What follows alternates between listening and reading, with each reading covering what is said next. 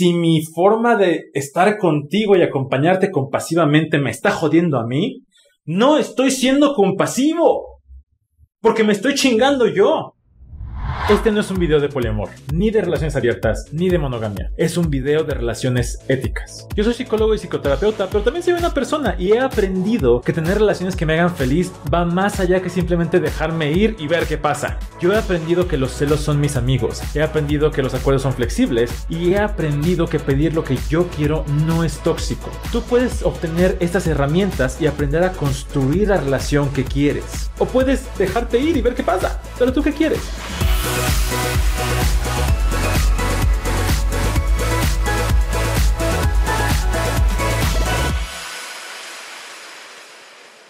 Cuando empecé a pensar que cuando mi pareja me hace daño, no lo hace para joderme, para porque me odia, sino porque me está cuidando, de una manera pinche que me hace daño, pero me está cuidando, inmediatamente me enojo y pienso, ah chinga, ahora aparte de que me duele, tengo que entender a esta otra persona y si le entiendo, entonces tengo que aceptar lo que hace y me jodo y tengo que pasar esta relación sufriendo todo el tiempo. O peor aún, si esta persona con quien me estaba encariñando, con quien estoy generando un vínculo, me manda la chingada y me dicen que tengo que asumir buena intención y que no lo está haciendo para joderme.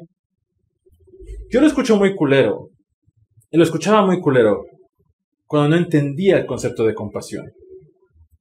Porque precisamente a veces el concepto de compasión se utiliza como un arma para justificar aquellas cosas que me hacen daño.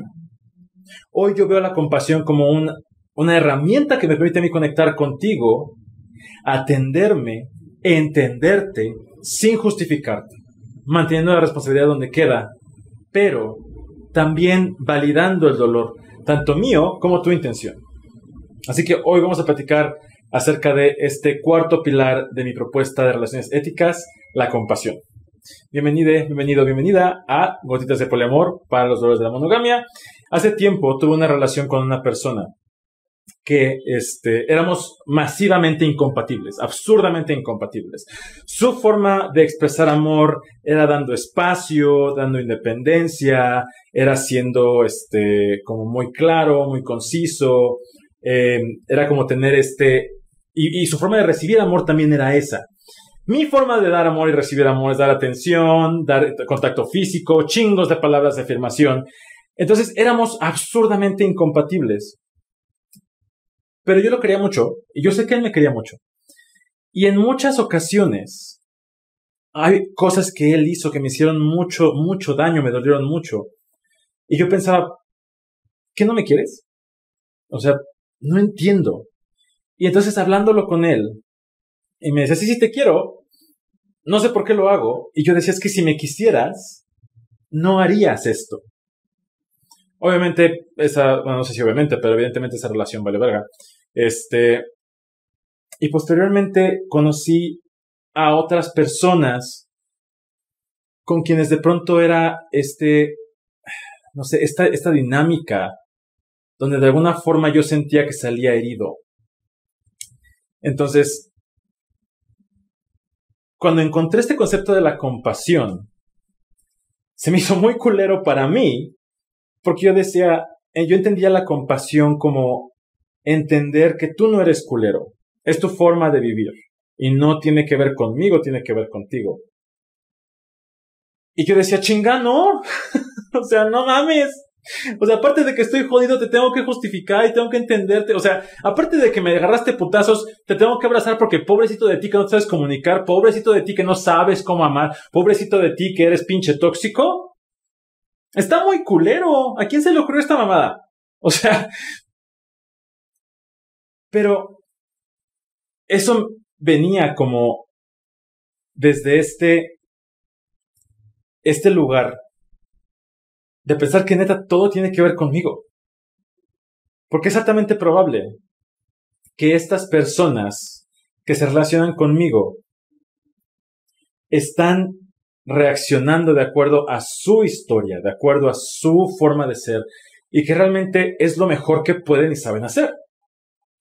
En una de mis relaciones, eh, yo me enfermé, y cuando yo me enfermo, requiero mucha atención, es de quédate conmigo forever.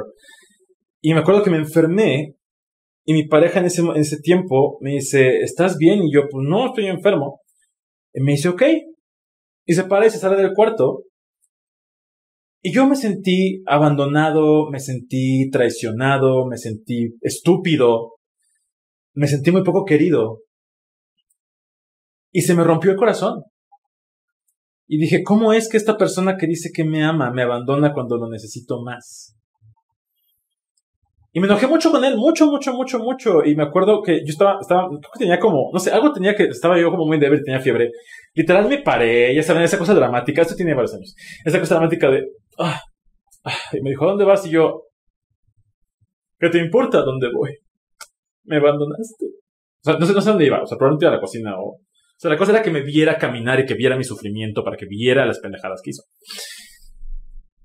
Y entonces él estaba en shock y me dice, no, no, o sea, ¿qué necesitas te ayudo? Y yo estaba tan enojado con él que no pude recibir su ayuda, no pude recibir lo que me quería dar. Y después, tiempo después, platiqué con él de este resentimiento que yo tenía de cómo me había abandonado cuando estaba yo enfermo. Y me dice, es que cuando yo estoy enfermo, necesito espacio, necesito no sentir que tengo que atender a nadie, necesito yo poder lamerme mis heridas solito. Y yo pensé que tú necesitabas eso y es lo mejor que tú podrías hacer para mí.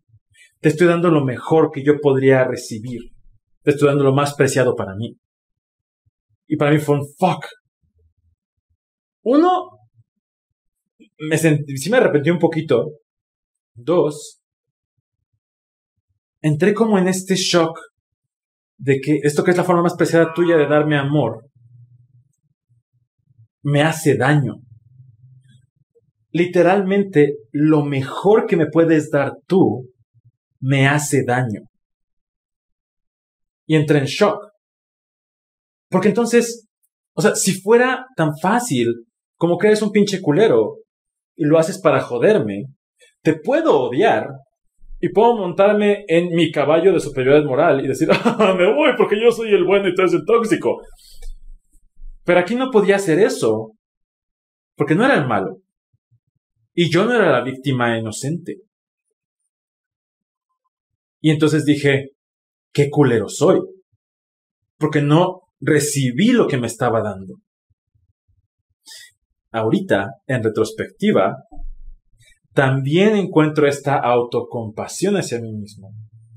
Esta forma de levantarme y hacer como, ay, bueno, y decirle me duele y enojarme, era la única herramienta con la que yo contaba en ese momento para conectar con él, porque yo no tenía disponible en mi ser, en mi existencia, en mis creencias, en mis habilidades, el decirle, mi amor, me siento abandonado por ti y necesito que me acompañes. Porque ya me sentía vulnerable y no quería vulnerarme más porque me daba mucho miedo que me hiciera más daño. Cosas que yo no podía procesar en ese momento y puedo procesar hoy. Entonces, yo también estaba haciendo lo mejor que podía con lo que tenía en ese momento. Y por supuesto que esto que era lo mejor, la mejor forma que yo tenía de entregarle, de, hacer una petición, le hizo daño y le hizo sentirse invalidado, le hizo sentirse juzgado, le hizo sentirse inadecuado. Entonces estábamos en una relación donde lo mejor que podíamos darnos entre nosotros era hacernos daño. Y venía de un lugar de amor. Ese es un mindfuck para mí cuando lo, cuando lo entendí. Y también fue el darme cuenta de que no es tan sencillo como nada más mandarte al diablo. Porque entonces después, porque obviamente esa relación terminó, yo no entendí exactamente todo esto. Y la siguiente relación hice exactamente lo mismo. Y yo decía, es que ¿por qué todos son tan culeros? ¿Por qué toda la gente con la que me relaciono es tan culera? Y es parte de entender esta compasión.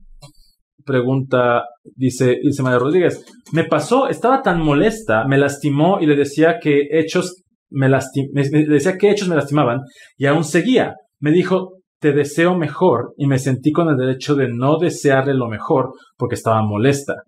Sí, gracias por compartir. Así que después dije, normalicemos estar enojados porque nos hicieron daño, pero exactamente yo estaba decidiendo quedarme. Y aquí la cosa está en cómo sé yo si tu intención es hacerme daño. O si me estás dando lo mejor que tienes y eso me hace daño. Hay una persona que conocí hace poco que algo estamos platicando, algo dijo, algo dijo, algo dije. Y entonces les contesto en un live sorpresa. Me, toma la cara y me dice, ay, qué bueno que eres guapo. Yo me sentí insultado.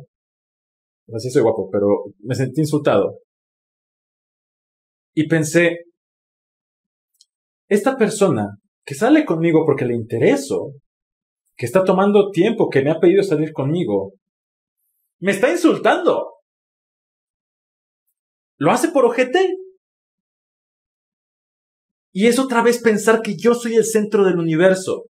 Y es pensar que solo lo hace conmigo. Y es pensar que esta dinámica, esta forma de existir, solo la hace conmigo. Y que no tiene una historia, ni un contexto, ni una forma de vida. Porque si lo entiendo, y digo, es altamente probable que es la dinámica que tenga con la gente que quiere. Porque, al menos aquí en México, está súper normalizado demostrar amor con violencia. Y es bien interesante cuando tú confrontas a las personas con cosas como esta. Por ejemplo, hay una persona que yo aprecio mucho y que otra vez me dijo, ay, qué menso eres. Y yo le dije, ¿por qué me dices menso?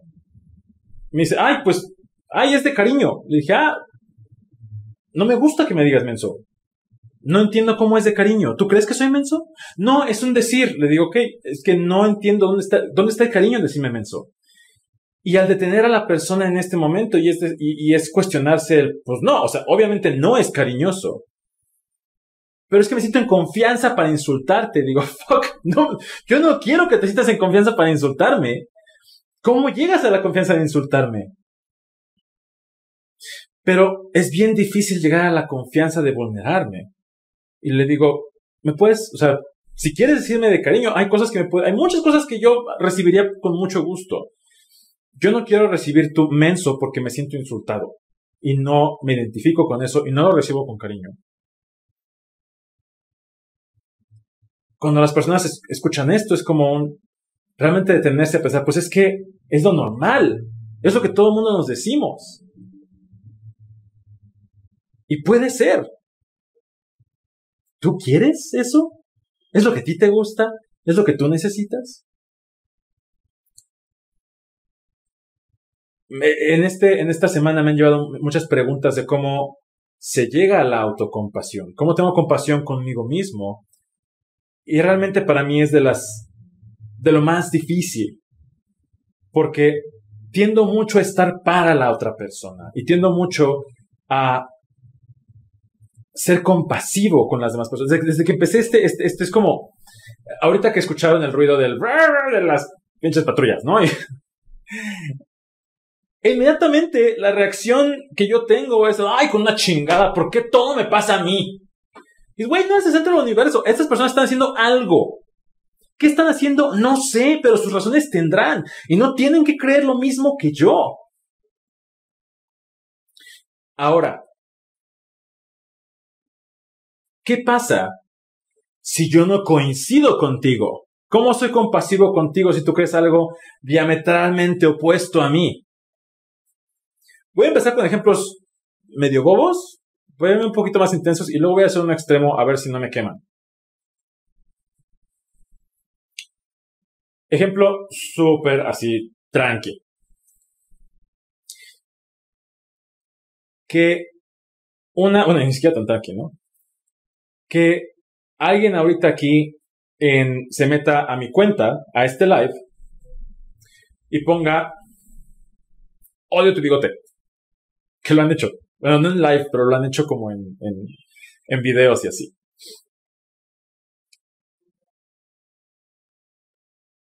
Y me dicen, ay, odio tu bigote. Me está atacando, me está juzgando en mi espacio seguro y está tomando tiempo de su vida para hacerme daño. ¿Cómo puedo tener compasión con alguien así? Uno, es la única forma que esta persona está encontrando para conectar conmigo. Dos, esta forma violenta de expresarse viene de algún lado que yo no conozco y que no tiene que ver conmigo porque a mí no me conoce. Esta persona está hablando desde su experiencia, que es tan válida en su experiencia como la mía. Asumo que es lo que puede hacer, es lo mejor que tiene, es lo mejor que me puede ofrecer.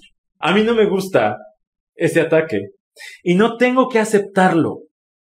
El entender que viene de lo mejor que me puedes dar no implica que tengo que aceptarte. Son cosas diferentes.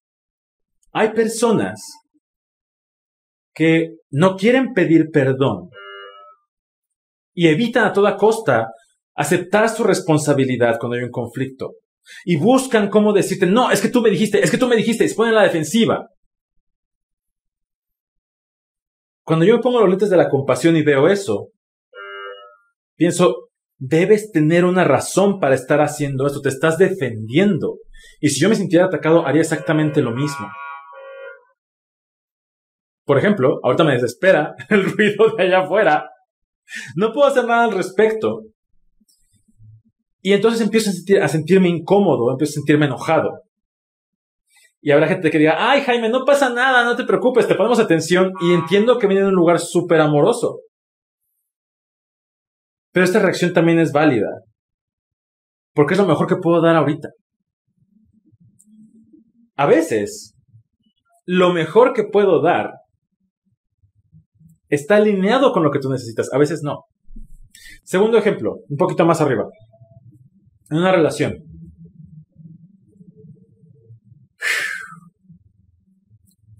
Una persona que cuando se enoja, me ignora, por ejemplo. O una persona que cuando se enoja, me insulta. O una persona que no sabe decir te quiero o te amo, o no quiere decir te quiero o te amo, a pesar de que yo quiera que me lo diga. Y me descalifica con cosas como de, ay, ¿para qué te lo digo si ya lo sabes? Ay, son convenciones sociales, ay, ¿qué te, qué, ¿cuánta deconstrucción te falta? No debes necesitar nada porque desapego.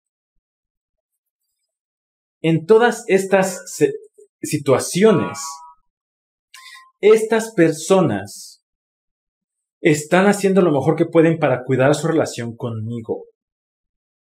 Y suena, a mí me sonaba muy difícil de entender. Si te enojas y te vas, si te estás yendo, ¿cómo es que estás cuidando tu relación conmigo? No se puede, me estás abandonando. Yo he conocido personas que esto viene de un lugar de si me quedo la voy a cagar más la mejor forma de cuidarte es alejándome. Si me quedo, me vas a hacer más daño. Y si me haces más daño, yo no voy a querer estar contigo. La mejor forma de cuidar nuestra relación es alejándome. La persona que no dice te amo puede ser muy amenazante. Y el decir, si te digo te amo y me vulnero tanto, me voy a sentir tan inseguro que no voy a querer estar la mejor forma que tengo de cuidarnos es no decir nada y pasarte el foco a ti. Ojo, en ninguna de estas situaciones estoy justificando la acción, ni estoy diciendo que esté bien, ni estoy diciendo que no te debería doler. Al contrario, esas cosas duelen y un chingo. El hecho de que tu mejor herramienta para conectar conmigo sea pegarme, no lo justifica y no invalida mi dolor. Ejemplo 3. Una persona una persona que te miente o que me miente o una persona que decide romper un acuerdo importante, esencial para mí. Una persona que toma una decisión que me hace mucho daño. Y cuando me lo, cuando lo confronto, se lava las manos, me culpa, me responsabiliza. ¿Cómo tener compasión con alguien así? Aquí entramos a terreno súper peligroso, porque es bien fácil entender mal la compasión y justificar al agresor, que eso no es compasión. Cuando yo, Jaime, he entendido a personas que me han o que han hecho eso conmigo, me han liberado mucho el saber que no depende de mí, no es que yo soy inadecuado y no es que tú no me quieras, porque me vendía antes la idea de es que si realmente me quisieras no me harías daño. Es que si realmente fuera amor de verdad no me harías daño. Es que si yo fuera más lo que sea no me harías daño. Con la compasión, entiendo que eso es lo mejor que puedes hacer. Ese es tu top. Esa es la herramienta que tienes hoy. Y esa herramienta me hace daño. No importa cuánto me, cuánto me quieras. No importa cuánto te quiera yo. Eso es lo que tienes hoy y a partir de ahí puedo tomar una decisión. El problema, o uno de los problemas con los que yo me encuentro, es que la compasión se me ha hecho vicio. La compasión se me ha hecho un vicio porque de pronto se junta con mi necesidad de agradar, de complacer, de atender. Y entonces, en lugar de entender, empiezo a justificar. Y empiezo a ignorar mis límites, empiezo a ignorar mis necesidades y empiezo a permitir que esto continúe porque te entiendo. Y entonces me doy cuenta de que tengo exceso de compasión hacia afuera. Jaime, ¿cómo determinas que es un exceso de compasión? Yo les pregunto mucho, ¿cómo sabes que es mucho? Para mí es exceso de compasión cuando esta compasión hacia afuera niega o limita la compasión a mí mismo. No les he definido qué es compasión, la compasión desde un punto de vista humanista es asumir que todos, todas, todes hacemos lo mejor que podemos con lo que tenemos. Esa es la compasión humanista. La compasión como yo la trabajo y como yo la concibo implica eso, implica asumir buena intención, que esto que estás haciendo lo haces con la mejor de las intenciones, no te justifica. Y lo voy a decir muchas veces porque la gente luego dice, entonces tengo que perdonar a mi agresor. No. No. Y tres. Y la tercera parte es la que me empieza a costar trabajo. La compasión también implica tener el bienestar de todas las personas involucradas en mente, incluyéndome yo ahí es donde a mí me falla la compasión. Porque de pronto me meto en relaciones con personas cuyas herramientas me hacen mucho daño. Y yo, con mi compasión, entiendo de dónde vienen, entiendo su intención, entiendo que realmente me quieren, y digo, es que si puedes hacer algo diferente y te va a tomar tiempo y lo estás intentando y qué chingón, yo te echo porras. Porque quiero tener tu bienestar en mente y quiero asumir buena intención y quiero aceptar que estás haciendo lo mejor que puedes con lo que tienes. Pero ahí se me está olvidando el bienestar de una persona súper importante, el mío. Porque mi bienestar también es importante. El cómo me siento yo también es importante. La reparación conmigo, el cuidarme, el protegerme, también es importante. Y si mi mejor herramienta para estar contigo es permitirte que me hagas daño para que no me dejes, puedo tener compasión conmigo mismo y saber que en este momento es mi mejor herramienta. No me gusta, no la justifica. Pero es lo mejor que puedo dar en este momento y es lo mejor que me puedo dar a mí mismo en este momento. Y entonces me encuentro yo mismo siendo mi propio abusor, abusivo, agresor. Por aquí vi un comentario de alguien que tiene una insignia. Si la herramienta del otro nos hace daño, ¿tenemos que hacer algo para acompañar el cambio de esa herramienta? Así de, ¿tienes que hacerlo? No. ¿Quieres? Y si quieres, ¿por qué quieres? ¿Y para qué quieres? Dice Tania Pau, me pasó por meses tener demasiada compasión a pesar de seguir sintiéndome mal. Pero es que ahí, ahí está la cosa de que si mi forma de estar contigo y acompañarte compasivamente me está jodiendo a mí, no estoy siendo compasivo, porque me estoy chingando yo. Entonces, no estoy teniendo en cuenta el bienestar de todas las personas involucradas, solamente el tuyo. Y eso es súper egoísta de mi parte. ¿Por qué? No quiero aguantar tu incomodidad, porque tu incomodidad me incomoda. La mía sí la aguanto. Entonces me, me mantengo aquí. ¿Qué hago entonces yo, Jaime, con esta compasión cuando me doy cuenta de que me está haciendo daño mi compasión. En mi caso, pues imagínense, yo, o sea, mi trabajo es ser compasivo. este, el, el, atender a mis, a mis pacientes, el, el atender personas en redes, el, el, estar en entrevistas, el escribir, el, leer comentarios, el recibir comentarios, que a veces son comentarios de odio. Mi trabajo es ser compasivo. Pero ser compasivo no siempre se siente bonito. Ser compasivo no siempre es... ¡Ay! ¡Qué padre! Me encanta. Sí, claro. es lo mejor que puedes hacer.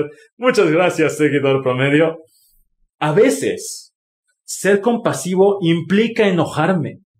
A veces ser compasivo implica estar triste. A veces ser compasivo implica tener miedo y validar mi miedo y alejarme. A veces ser compasivo duele un chingo. A veces ser compasivo implica irse. Por más que quieras quedarte. Porque tener el bienestar de todas las personas involucradas puede implicar que ahora que sé que tus herramientas, tus mejores herramientas me hacen daño y mis mejores herramientas te hacen daño, lo más compasivo que puedo hacer es tener nuestro bienestar en cuenta por encima de la relación. Porque el bienestar de las personas es más importante que un título, una dinámica o una relación. Y si no me puedo ir en este momento porque es algo muy ambicioso, esa también es la mejor herramienta con la que cuento en este momento.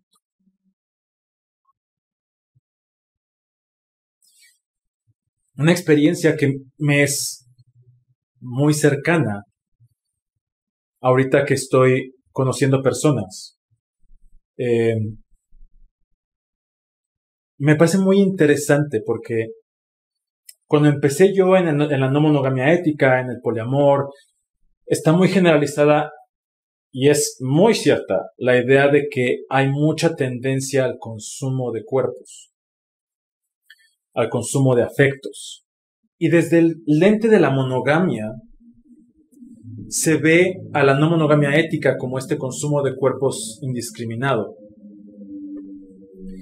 Y ahora que estoy conociendo personas,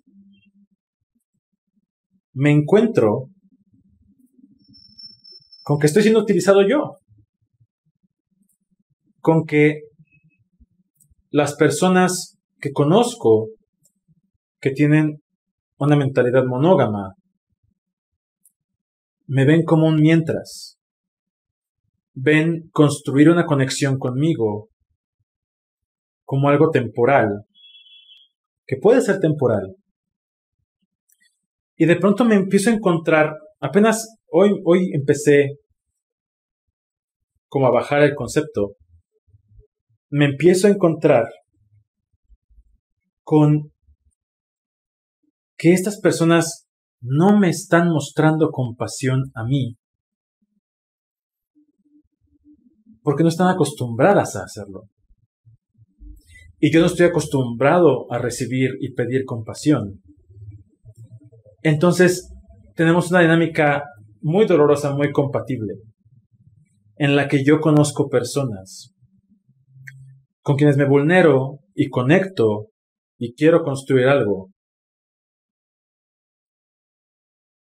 y a la vuelta de la hoja sale un sí, pero contigo no va a ser.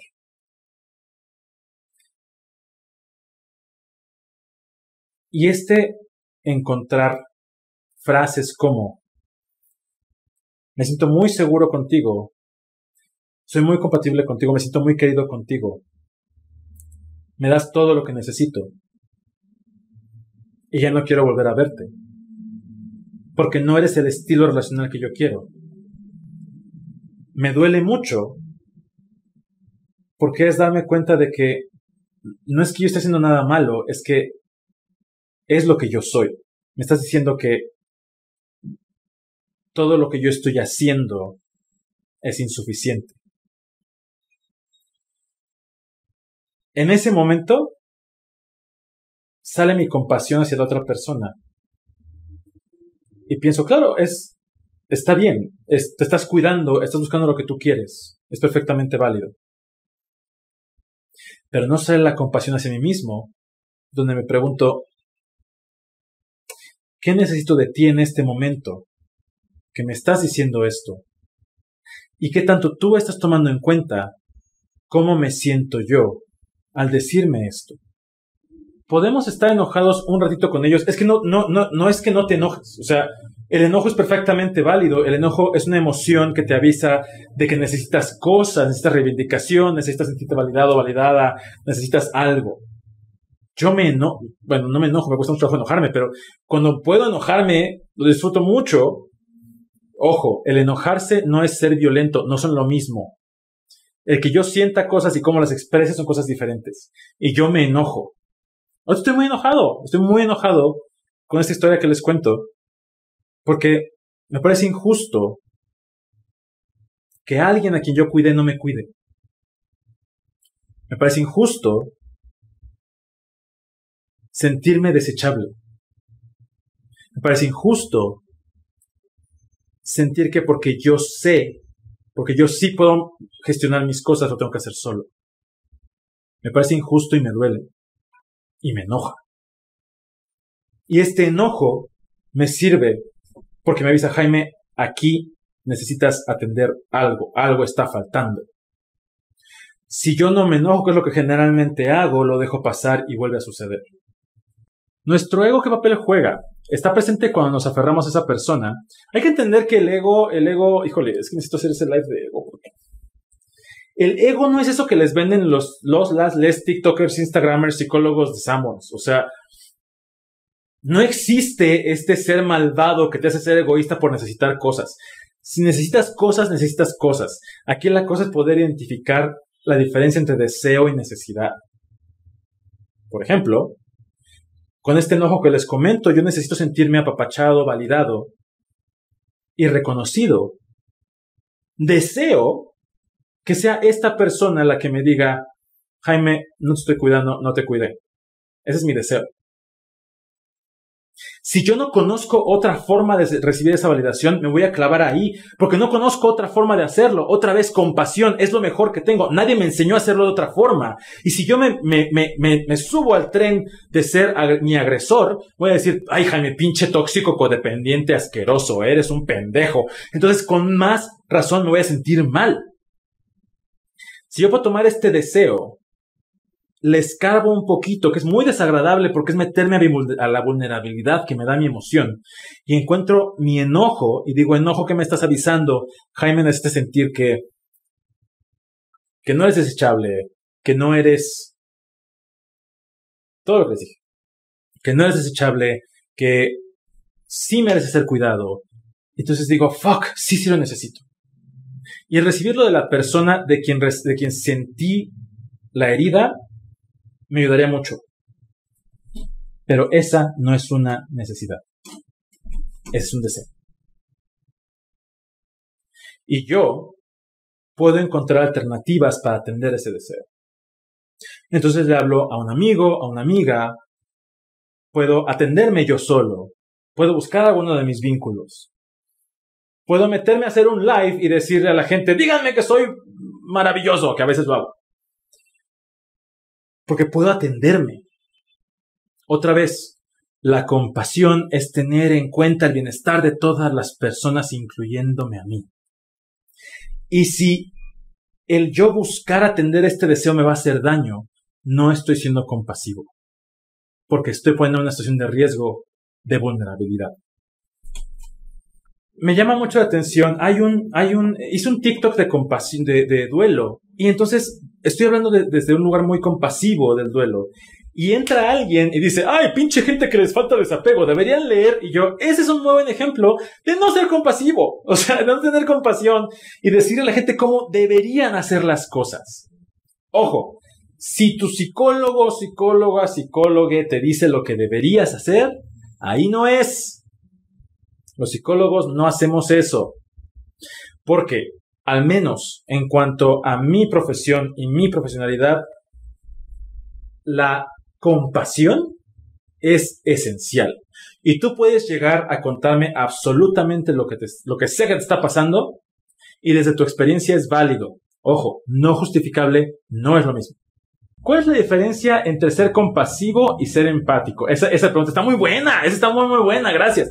Este, la diferencia entre ser compasivo, compasiva, o tener compasión tener empatía, es que la empatía es, es exclusivamente para ti. Ahí sí, no importa lo que yo sienta en ese momento, porque estoy para ti, te estoy validando a ti. Si yo soy empático contigo y tú me dices, ay, es que fíjate que se me rompió mi, te digo, se me rompió mi, mi, mi rompecabezas de Sailor Moon y estoy muy triste y lloré tres días, y tú quieres mostrarme empatía, y dices, pinche rompecabezas culero, aparte serie culera y aparte pues cómprate otro, es un objeto y qué importa, desapégate porque budismo. Si tú quieres mostrarme empatía, eso no importa porque es acerca de mí. Y es poder escuchar mi emoción, validarla y sentarte junto a mí en lo culero. En la inmundicia, como dice uno de mis pacientes. Es revolcar, acompañarme en la inmundicia, no sacarme de ahí, eso no es empático. Es sí, sí está culero, me siento contigo y te acompaño. No tienes que hacerlo, pero si quieres empatía, eso es empatía. Dos, la compasión implica mi bienestar también. Sí voy a tomar en cuenta, voy a asumir buena intención, e implica poder ser empático contigo, pero también tomo en cuenta lo que me está pasando a mí y no es nada más validar tu emoción, es qué va a pasar después con esto. Y creo que aquí entra mucho la idea del perdón. Y esta idea de que el perdón es para la otra persona. Si la otra persona me lo pide, sí. Pero si yo soy compasivo, perdonarte como que... Necesito preguntarte si tú necesitas eso y cómo lo necesitas. Y a veces este de reparar, es que quiero reparar porque quiero que estés bien. Ah, ah, tú quieres reparar porque tú quieres estar bien. Es perfectamente válido, pero a mí no me responsabilices de que tú no aguantas mi incomodidad. si no te dicen qué deberías hacer, ¿para qué terapia? Si quieres a alguien que te diga qué hacer, ve con un coach. Terapia es un proceso psicológico de acompañamiento, de exploración, donde se trata acerca de tu proceso, donde se trata acerca de qué necesitas tú, cómo lo necesitas. Y está sistematizado, hay estrategias, técnicas, hay teoría que se sigue. Y, no, y yo no te puedo decir qué hacer porque no soy tú. Otra vez, compasión. Yo no puedo saber qué es lo mejor para ti, solamente tú. ¿Cómo diferenciar la compasión del como no quiero que te vayas, entiendo y acepto todo? Fácil. Si yo te digo, como no quiero que te vayas, entiendo y acepto todo, te pregunto, ¿estás tomando en cuenta tu bienestar? Sí, sí.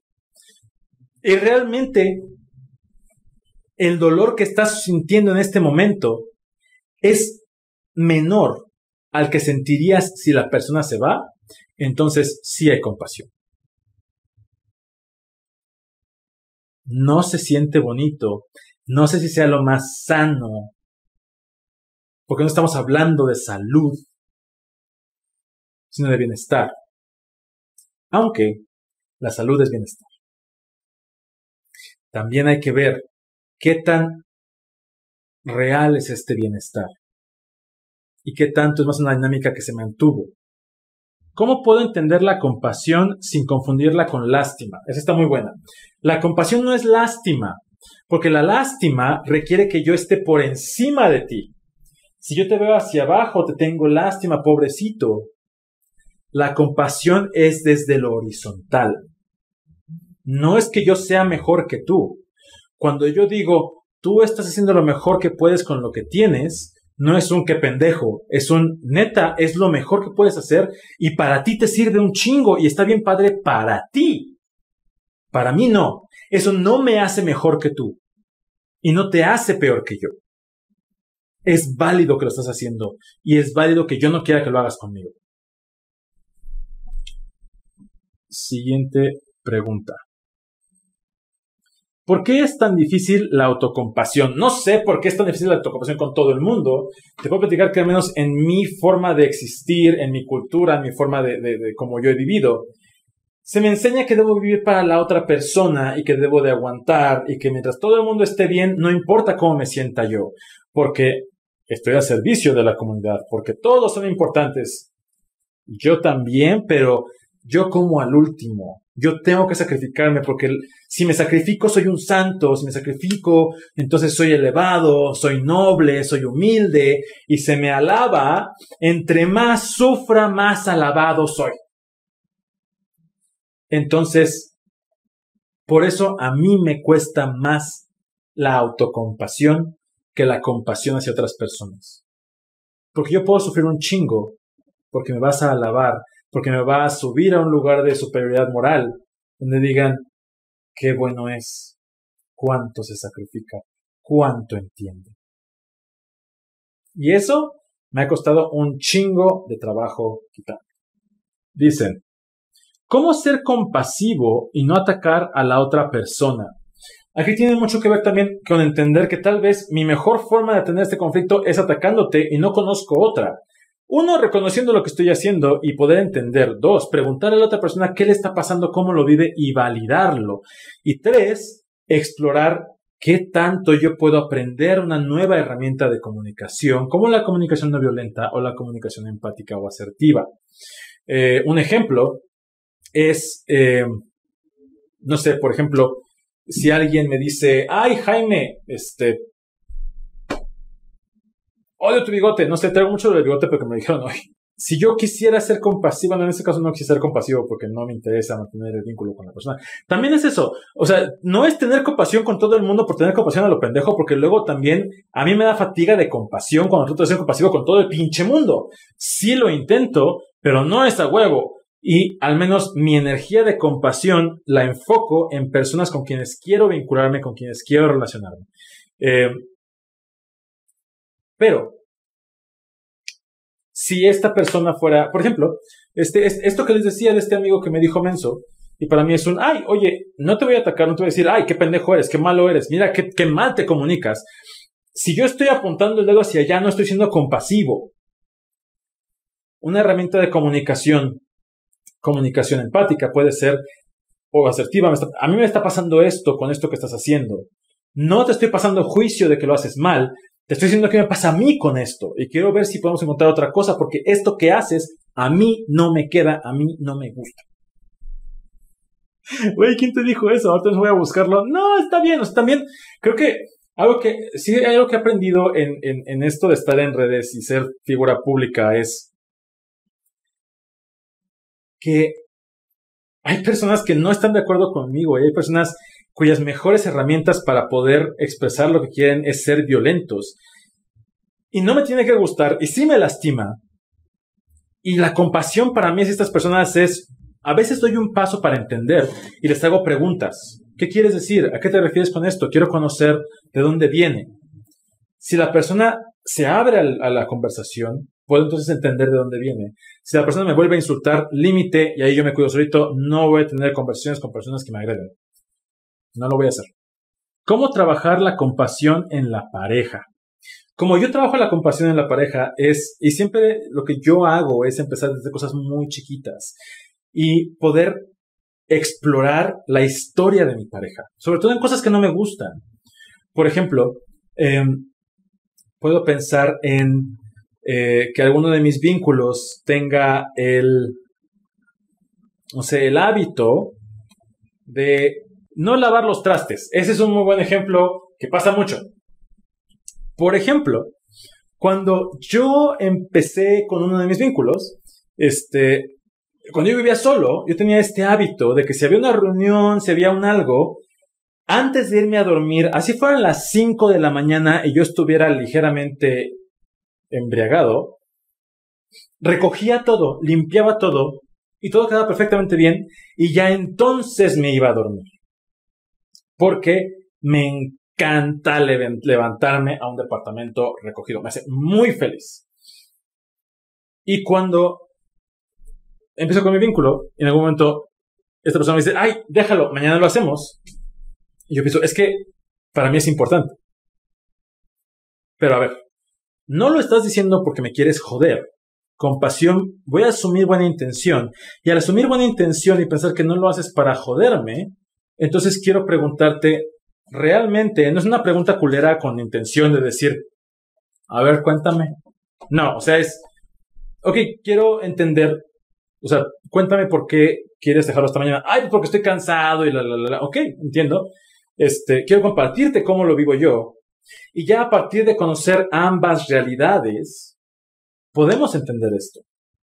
Bueno, es tan duro y duro que la ley del hielo. La ley del hielo es lo mismo. La ley del hielo es, oye, cuéntame tu historia. ¿Cómo son los conflictos en tu historia? Déjame conocer tu historia de resolución de conflictos. Y entonces puede surgir de, es que desde mi cuando estoy con mi primera pareja, nos peleamos y nos gritamos y nos dejamos, entonces he decidido que en el futuro nunca voy a hacer eso y siempre prefiero no decir nada porque siempre la cago, o siempre me gritan, o siempre me, y es, ah, de ahí viene, cómo le hacemos, y fíjate, ya estoy entendiéndote. Una herramienta maravillosa para poder resolver conflictos desde un lugar compasivo es conocer el mundo de la otra persona y entender de dónde viene. Y si es una persona con quien tú estás decidiendo compartir tu vida o al menos parte de tu tiempo, pues es muy conveniente poder entender de dónde viene esta respuesta. Por ejemplo, en mi caso, yo no hago ley del hielo, pero mi, respuesta al conflicto es que resolverlo inmediatamente y me da mucha ansiedad. Y quiero que, o sea, ya vamos a platicarlo ahorita y vamos a resolverlo ahorita, porque no puede pasar un minuto más enojados, porque mi primera pareja me dejaba, me abandonaba, me dejaba en visto, me, me no existía visto, me, me dejaba solo y se desaparecía durante días. Y para mí es un, no quiero que eso pase, quiero que se resuelva ya, porque no quiero sentirme así otra vez. Y cuando la otra persona entiende eso, podemos entonces negociar y me puede decir, sabes que yo sí quiero irme, pero déjame ver cómo te atiendo para poder irme. Y entonces lo que hemos, con uno de mis, con uno de mis vínculos tenemos este acuerdo en el que si él necesita tiempo, alejarse y espacio para procesar, él puede atender mi necesidad de resolución y de ansiedad.